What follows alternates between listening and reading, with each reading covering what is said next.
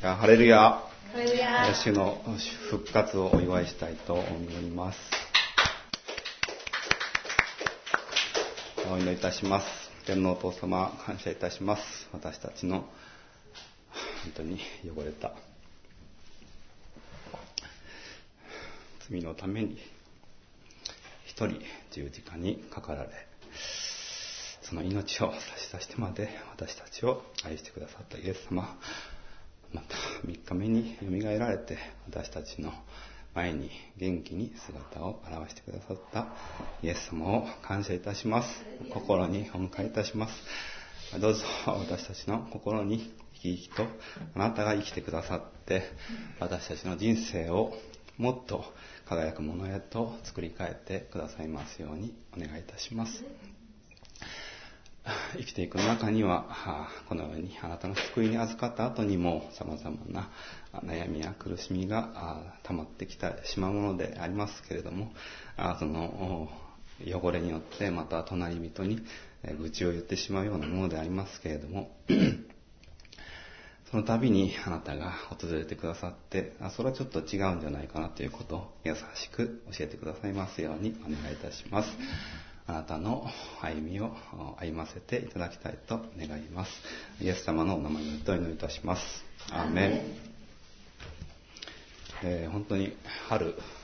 なので、新しい命の芽吹きというか、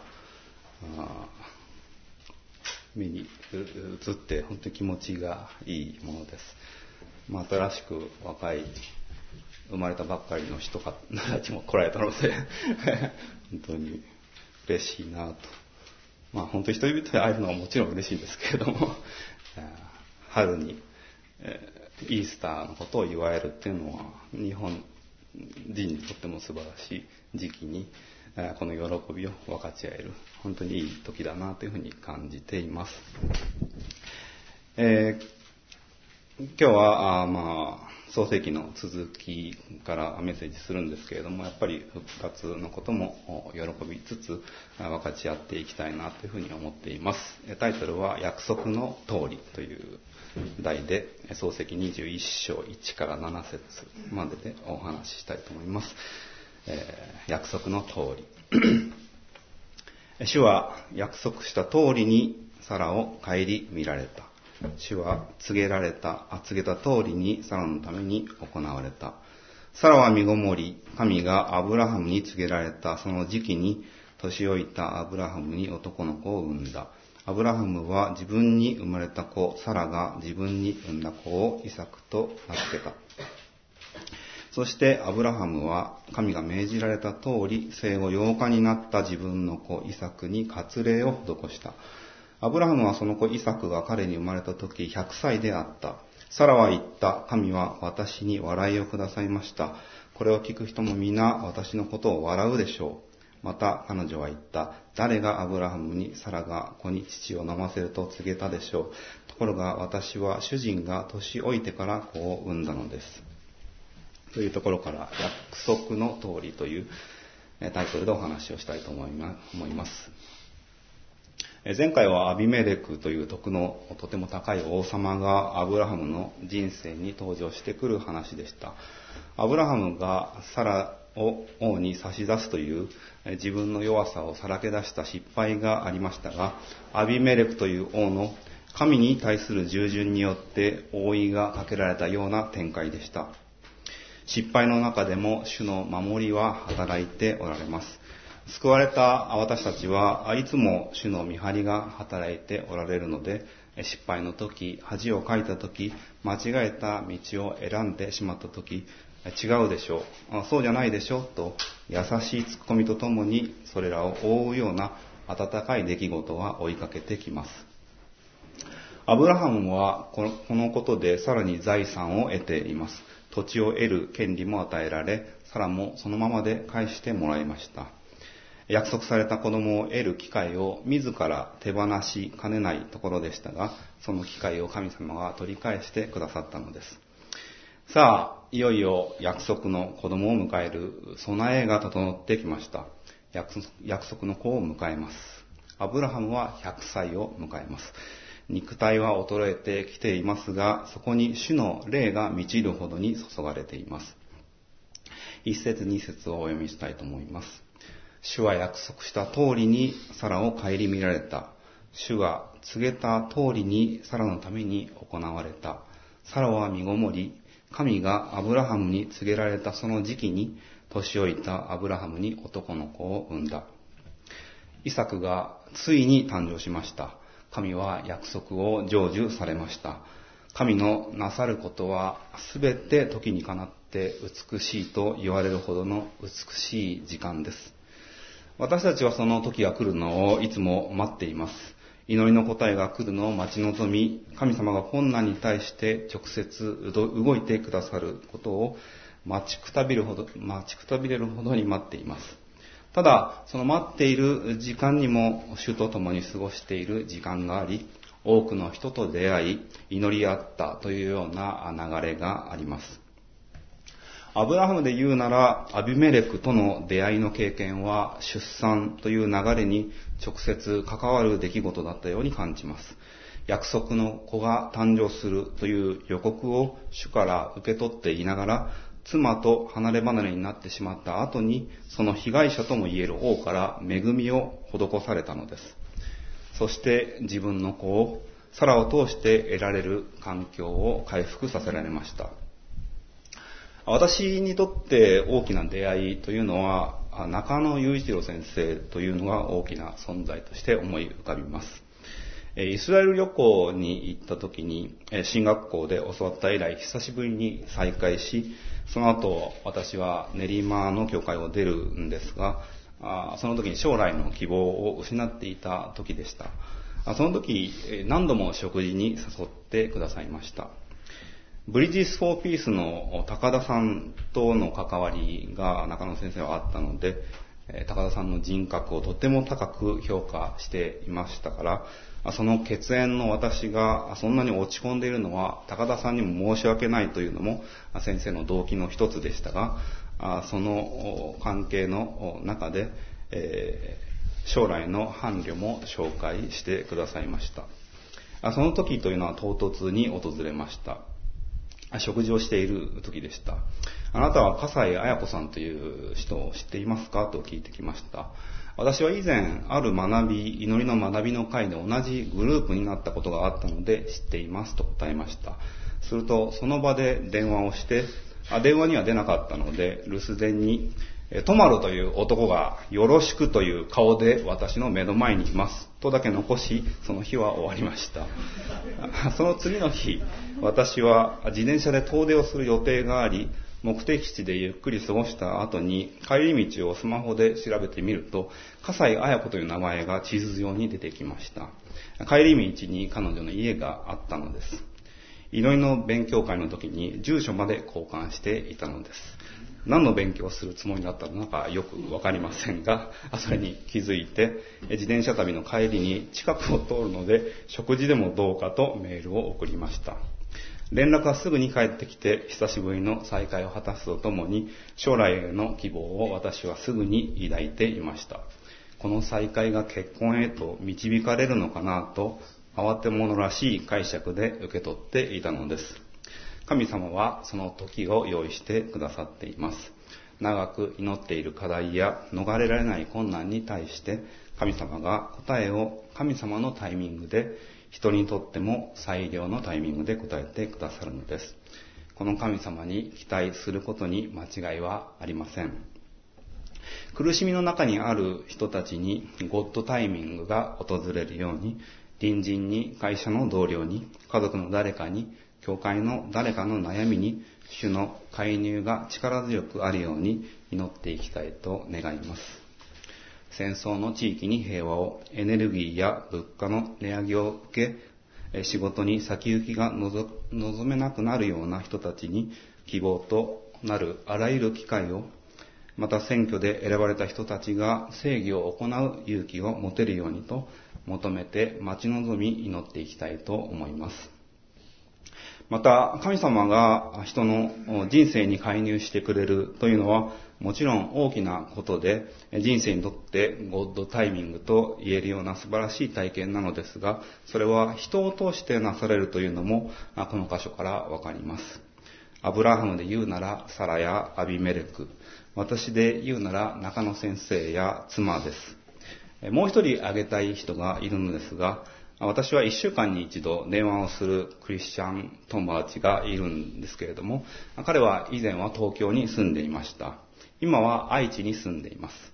結婚のことや仕事のこと、メッセージのことや信仰生活、時に罪を言い表す信仰の友です。10歳以上は年下なのですが、その彼と4年ぶりくらいに会う機会が先日ありました。随分立派になっていてびっくりしました。その4年の間に会社でも責任のある仕事について、プライベートでは双子を育てて、電話で話しているとわからなかった大人の雰囲気を感じました。うちの妻と子を連れてしゃぶしゃぶ屋さんに行きましたが、うちの子が食べ物を握ったり投げたりしても、話がそれによって中断させられても、穏やかに楽しさを満喫している佇まいでした。なんだか随分大人になっちゃったなぁと、次の電話の時にお伝えしましたが、気兼ねなく、かっこつけずに話すことのできる友は大切だなぁといつも思っています。彼との分かち合いを定期的にする中で、一週間前は大きな問題だったことが、次の週には解決していて、問題を、と思っていたことさえ覚えていないということが何度もありました。彼も成長を遂げていましたが、私も少しずつ前に進めているということを感じたりしています。人を通して主は成長させ、その成長を味わわせてくださいます。そんなことを思っていた時に、私は職場の社員の方と少しお話をする機会がありました。今日はその私が勤めているグループホームで何が起こったのか分かち合う数分の中で、今、職場がすごく人材不足で、この3月にも数人辞めたり移動でいなくなったということを彼は話し始めました。それに加えて、実は自分はこの仕事をやっていて、精神的に追い詰められた時期があり、休職したり、吐いたりしながら仕事をしていた時期もかつてはあったという話に及びました。知的障害の人たちが暮らすグループホームの見守りというのが私の仕事なんですが、時々暴言や小競り合いのようなものが起こります。その仲裁をしたり、なだめたり、説得したりということをしています。それを食事や薬の準備、皿洗いや風呂掃除の合間にするというのが仕事内容になります。ま、彼らはゴミを自室に集めてきたり、壁を殴って規制を上げたりするので、まあ、説得して納得したとしても何度も同じことをしばらく経てば繰り返しています。なんか頭を少し切り替えないと、その繰り返しに少しずつ心が疲れてくるのが仕事を始めた当初はありました。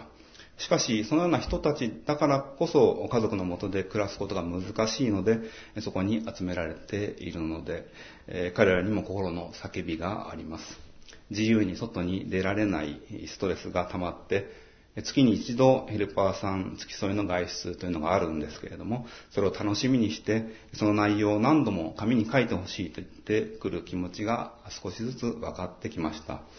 その人たちの弱さや間違いの中に自分自身のこの罪の性質も発見するようになってきました。怒りを表し、悲しみを称えた彼らの視線に、その気持ちわかるよと同意する機会が増えてきました。そんな職場の社員さんの大変なんですよ、今、という話を聞きながら、ああ、自分も話を聞いてもらって楽になっているのに、職場ではこういう時間を持たずに仕事の時間が終わったらすぐに帰っていったなというのを思いました。その方は話を聞いてもらって嬉しかったです。ありがとうございます。ちょっと愚痴になっちゃいました。と喜びを表してくれて、こういう時間は短くても本当に大切だなと改めて感じました。職場には素敵な人生を送っているっぽく見える人もいます。家庭を若いうちに築き、仕事も一生懸命やっていて、良い車も持っている。ただ、どこかそこになんか寒々しいというか、寂しいものを感じることがありました。愛知で双子の子育てをしている友人の家庭には、もう一人新しい命が少し前に加え加えられました。子育てはリラックスしてできていると言っています。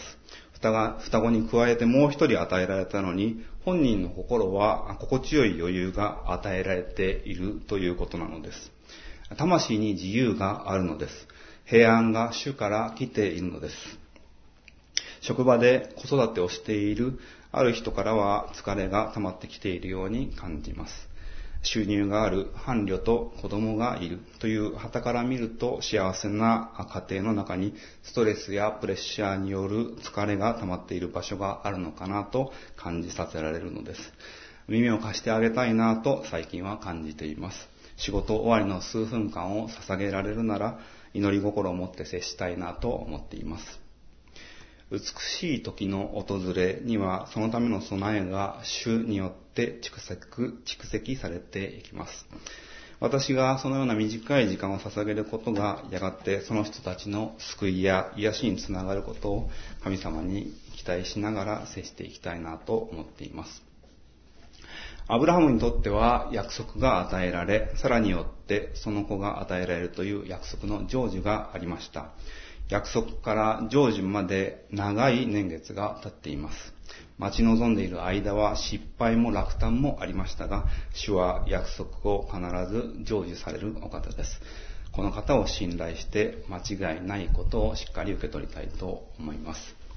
3から5節を読みしたいと思います。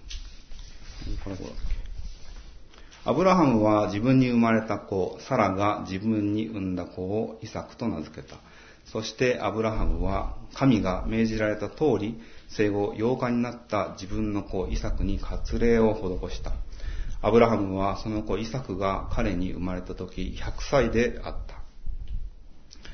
アブラハムは自分に生まれた子、サラが自分に産んだ子をイサクと名付けた。と、神の約束をの言葉をたどるように自分、サラ、イサクと名前を大切に綴っています。本当に喜びの時だったんでしょうね。年を取ってからの子供というのは出産の大変さが増してきますから、その分余計に喜びも溢れるものなのでしょ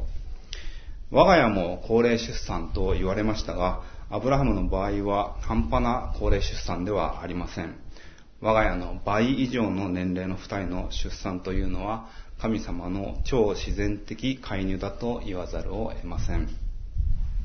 主の時というのは、そのような人間の限界を超えたところに訪れるのです。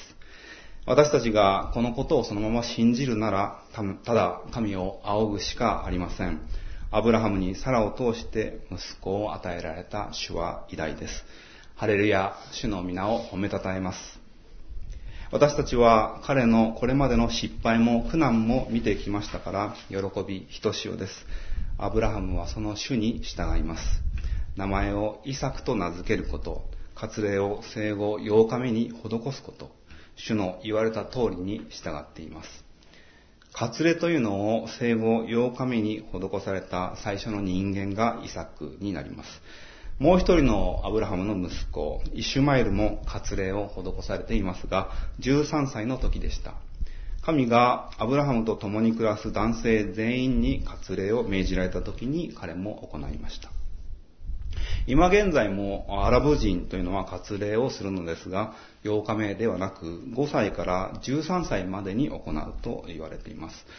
イシュマエルではなく、イサクが約束の通りに8日目に割礼を受けて、神様が備えた大通りを歩くものとされました。年老いたアブラハムとわざわざ書いてあるように、年老いたサラにとっても大事な大事な息子です。その体に傷をつけるという割礼は、両親の心にも強い痛みを伴うものでした。私の息子も最近保育園に行くようになりまして、母親と別れる時には泣き叫ぶそうですが、それを聞くだけで、その悲しさと心の痛みを想像して胸が締め付けられています。しかし、割礼の傷というのは、肉体が裂かれて血が流されるということで十字架の血潮につながります。父なる神が子なるキリストを十字架の上でその命が失われるまで血を流させた雛形です。アブラハムとサラは我が子の痛みを通して自分たちの心を痛め父なる神の心に思いを一つにしていきました。天のお父さんが人々の罪に誘われていく歩みに心を心を痛められたことを知るのです。その関係に愛があるからその痛みがわかるのです。小学生の時にいじめを受けて心に深い傷を受けた子供の両親が同じように心に痛みを受けて果てしない問答から逃れられないでいるという話がいくつもあります。あの時に戻ってあげられたら、あの時に声をかけてあげられたら、痛みの連鎖に終わりはありません。キリストだけが解決策です。十字架だけが全ての責めを打ち砕きます。しかし、そのために血が流される必要がありました。罪の汚れというものは、それほど汚いもので、心を汚し、他の人にまで影響していきます。疲労感と徒労感を相手に蓄積させ、簡単には癒せなくされます。えー、休息だけではそれらがなくなるのは難しくなるのです。優しい言葉と温かい態度に包まれていないと明るい前向きさを取り戻し維持することができません。少し前に本当に小さなことなんですが効果的な変化だなと思わされることがありました。私は夕食を仕事が終わってから食べると9時過ぎぐらいから取ることになるのですが、用意されたものを温めて食べたりするときに、一通り食べ終わったぐらいの時に、もう茶碗半分ほどのご飯が残っていることがあります。妻は、これ食べる？別に食べなくてもいいんだけど、無理するなら食べないでいいからね、と聞かれて、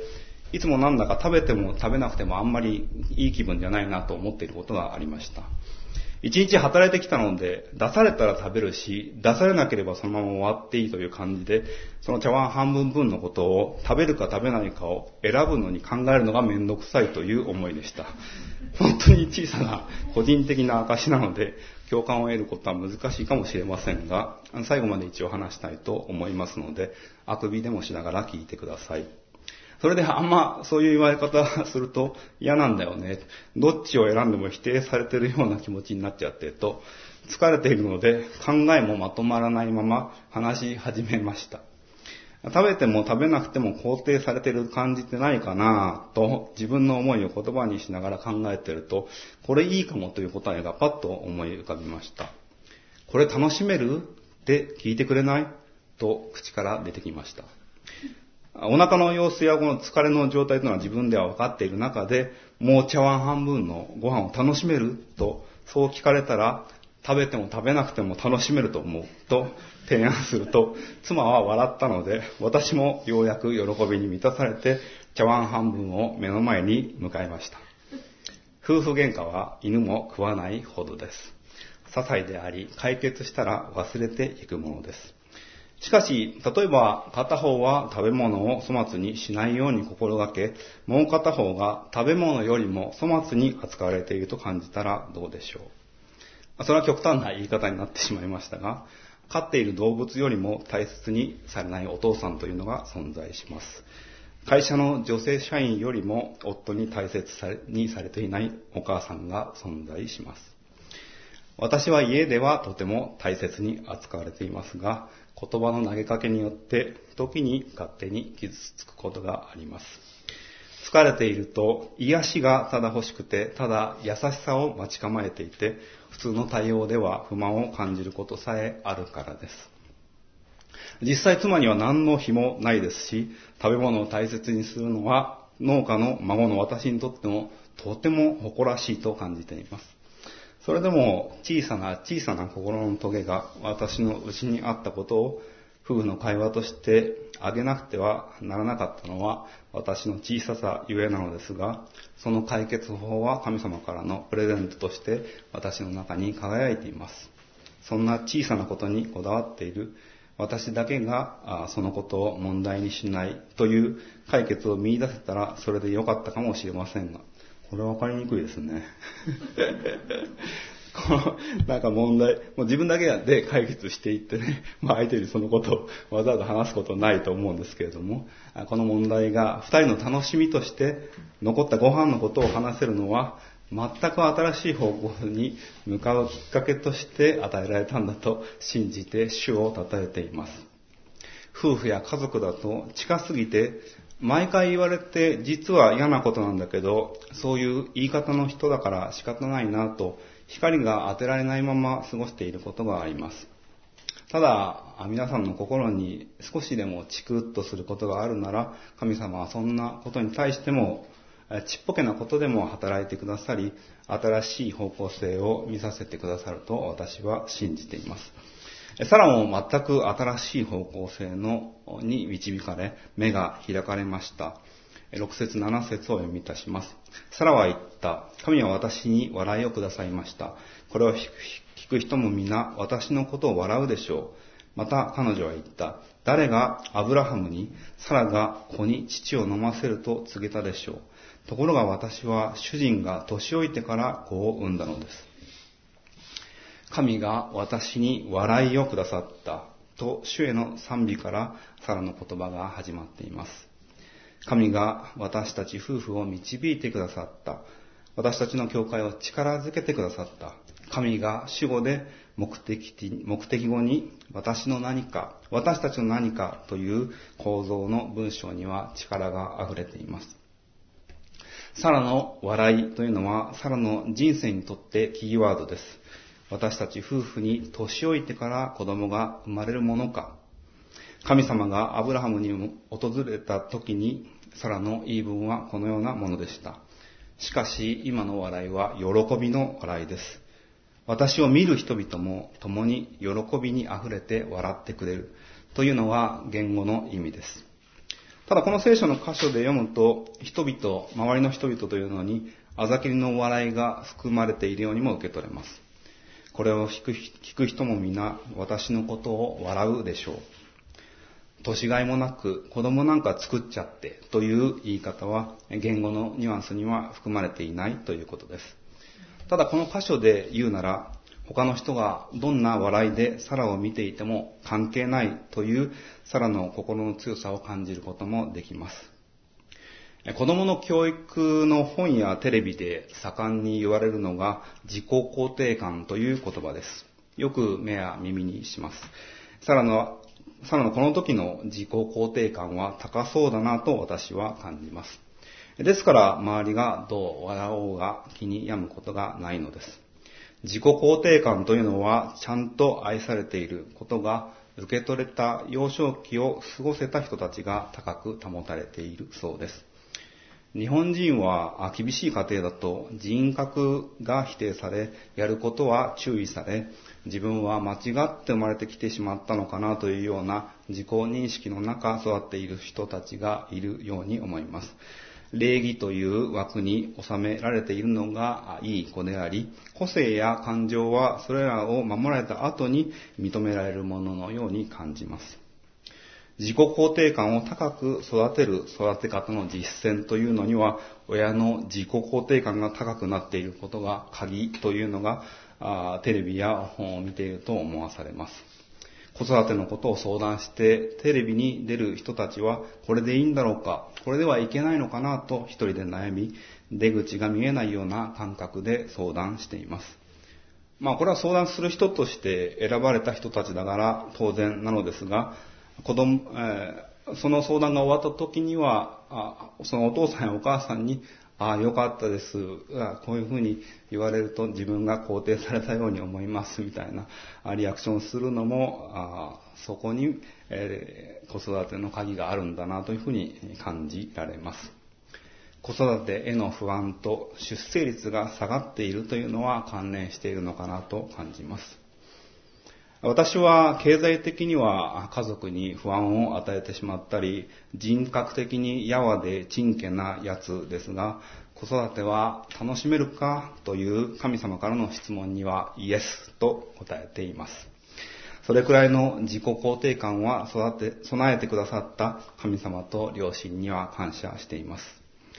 年老いたサラとアブラハムに子供が与えられ、その状況にサラは自分で子に父を飲ませてあげられる。私は年老いてから子を産んだのです。と言っていますが、これは神を褒めたたえる言葉です。神にしかできないことをちっぽけな人間に与えられて、その奇跡のあまりの凄さを人生の醍醐味として称賛しているところです。サラ自身、かつて神を見くびって、そんなこと、神でも無理だ。できない。できこないと決めつけていたのに、その自分に真の笑い、喜びを与えてくださった主は素晴らしいと、イサクの笑顔を見るたびに思ったことでしょう。自己肯定感の高い人にはある自由が備わっています。強制収容所で過ごしたことのある著者の体験にこのような一節がありました。強制収容所での生活を送った私たちには忘れられない仲間がいる。誰もが飢えと重労働に苦しむ中でみんなに優しい言葉をかけて歩き、ただでさえ少ないパンの一切れを体の弱った仲間に分け分け与えていた人たちだ。そうした人たちはほんの少数だったにせよ、人間として最後まで持ち得る自由が何であるかを十分私たちに示してくれたのだ。あらゆるものを奪われた人間に残されたたった一つのもの。それは与えられた運命に対して自分の態度を選ぶ自由。自分のあり方を決める自由である。という体験談なのですが、すべてを奪われた人たちの集まりでしか発見できない尊い自由な人間の姿を知ることができます。神様からの肯定感を備えた人はそのようではないでしょうか。この同じ神様からの力を受け取ってキリストは十字架に向かわれたのです。アブラハムとサラの肉体は子を産む機能を失っていても神様はその力を注がれました。キリストは弟子に裏切られ、逃げられても一人十字架に向かう決意をされました。むしろ弟子が逃げ出したことも十字架の時を決定的にイエス様に示したのかもしれません。イエス様は自己肯定感の源泉を神様から直接もらっていました。あざ笑われても関係ない、椿をかけられても、おしっこをかけられても、ものともしない自己肯定感です。もうこれは自己肯定というより神肯定なわけですが、存在の根拠を神に求めて自分自身の他人からの扱いには関心がないのです。ただ、神に肯定された人は、その敵対する人たちを愛します。裏切り者を憎みません。それが十字架の道です。年老いたアブラハムとさらに子が与えられたという驚嘆すべき事実は、十字架上で私たちのために死なれた救い主が私たちの前に復活されたという衝撃へと私たちを導きます。パウロは復活の死をこう求めています。ピリピ3章10から10レジュメにあります。私はキリストとその復活の力を知り、キリストの苦難に預かって、キリストの死と同じ状態になり、何とかして死者の中からの復活に達したいのです。私はすでに得たのでもなく、すでに完全にされているのでもありません。ただ、捉えようとして追求しているのです。そしてそれを得るようにと、キリストイエスが私を捉えてくださったのです。アブラハムとサラの老いた体に働かれたのも、この復活の力ではないでしょうか。復活の力において約束の子を与えられ、その子に主の命令を従順に施し、笑いとともに復活の歩みが始められたのです。ではまとめをしたいと思います。復活の力というのは約束の成就ということができます。主が告げられたことを最適なタイミングで遅れることなく成し遂げられるということです。それは苦難に苛まれた後に訪れるということがあるようです。苦難とは自分の罪深さに気づかされることです。アブラハムも妻を見放した後でした。弱さをさらけ出した後に祝福を祈るようにと、主の良い働きに導かれました。私自身にとっては女性関係で自分の罪深さを認識させられました。自分の気持ちが良ければ、心地よければそれでいいと、主人のいる女性と関係を持ちました。人と神を裏切り、その後から復活の歩みが始まりました。神様は約束の通りに罪を認め、十字架のイエスを見上げる者にはっきりと救いを与えられます。また、復活の力というのは、神に従うということです。イサクという名を付け、割礼を施しました。パウロは十字架に従っていくことだと言っています。そして完全に得ているのではないから追求しているのだと言います。アブラハムの人生も失敗や困難の連続でした。そしてそれはこれからも続きます。十字架の死と復活を信じたからもういいのではなく、そこから主との関係は始まり、十字架の従順まではどれくらいなのかはわかりませんが、イエス様を自分の人生の体験として魂に受け取っていくことになります。そして復活の力とは新しい自己肯定感です。心の奥底から明るい笑いが日常に溢れてきます。イエス様の復活の挨拶はおはようでした。客中には喜びがあるようにという意味とのことです。誰に認められなくても、批判されても、馬鹿にされても、十字架の死を仰ぐことに間違いはありません。十字架の道をたどることに間違いはないのです。昨日、このメッセージを書いているときに、おはようイコール喜びがあるようにというふうにメモを取っていたら、その瞬間に地震が起きました。埼玉北部を震源地とした震度2の揺れがあったのです。大自然も復活を喜んでいるような気がしました。新しい自己肯定感、子供の頃に愛された体験がない人にでも訪れる天からのあなたを全面的に肯定する声が聞こえるでしょうかもし聞こえたなら主を称えて、称えて復活を心の底から全身を使って祝いましょう。もし聞こえることがないのなら求めていきましょう。それを捉えるために一旦力を抜いてキリストが釘の傷跡の残ったままの手であなたを捉えてくださっているのを感じてみてください。温かい優しいぬくもりを心に感じてください。約束の通りに復活された主を心に歓迎いたします。お祈りいたします。愛する天皇お父様、感謝いたします。今日、このように共にあなたの復活を祝うことができたことを本当にありがとうございます。あなたから与えられた新しい命というのは、この世にはない、まるっきり私たちが見たことのないまあ、新しいものでした。ただクリスチャン生活をしていくと、そのまあ新しいものにも埃がかぶったり、汚れてきてしまったりします。どうぞ私の心にまた真新しい復活をかぶせてください。イエス様の衣を着させてくださいますように。どうか私たちを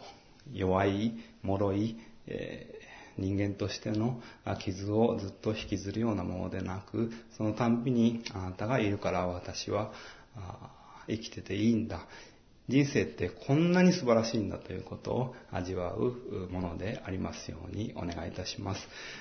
どうかまた私たちに接するあなたを知らない人々が私たちのその喜びを見たときにあなたを知りたいな、あなたを信じる人生ってどんなのかなということを興味を持って、え話す機会を私たちに与えられますように、私たちも備えてその場に行くことができますように、いつも祈り心を与えてください。愛するイエス様のお名前によってお祈りいたします。アーメン